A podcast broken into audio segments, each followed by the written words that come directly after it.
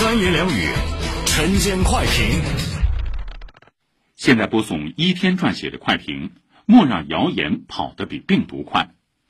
眼下上海正处于疫情防控关键时期，却有人发布制造焦虑、引发恐慌的谣言。这些莫须有的谣言，随手一编，随手一转，像长了腿的病毒一样，人传人，极易引发社会恐慌情绪，危害社会公共秩序。这种行为可恶可恨，理应受到法律的惩戒。上海市第一中级人民法院刑事审判庭近日梳理了造谣传谣行为的法律责任。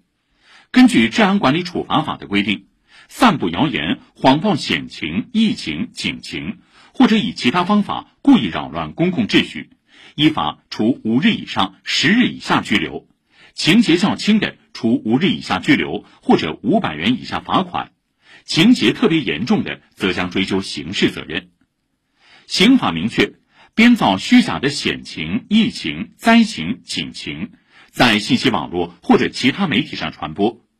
或者明知是上述虚假信息，故意在信息网络或者其他媒体上传播，严重扰乱社会秩序的，构成编造、故意传播虚假信息罪，可判处三年以下有期徒刑、拘役或者管制。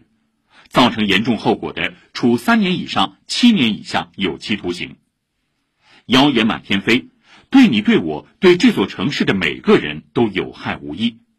切不可新冠病毒未除，谣言病毒又起，更不能让其干扰疫情防控大局。最近几场上海市新冠肺炎疫情防控工作新闻发布会上，相关专家多次呼吁不信谣、不传谣。面对海量信息，我们不能全盘接收。而要过滤筛选，不确定的不传，不权威的不传，不科学的不传，仔细甄别，保持独立思考和对法律的敬畏。而管理部门也应及时回应民众关切，加强生活物资供应保障，扩大市民获取信息的渠道，疏导焦虑情绪。只有这样，才不会重现零点倒计时和半夜马路抢菜的一幕。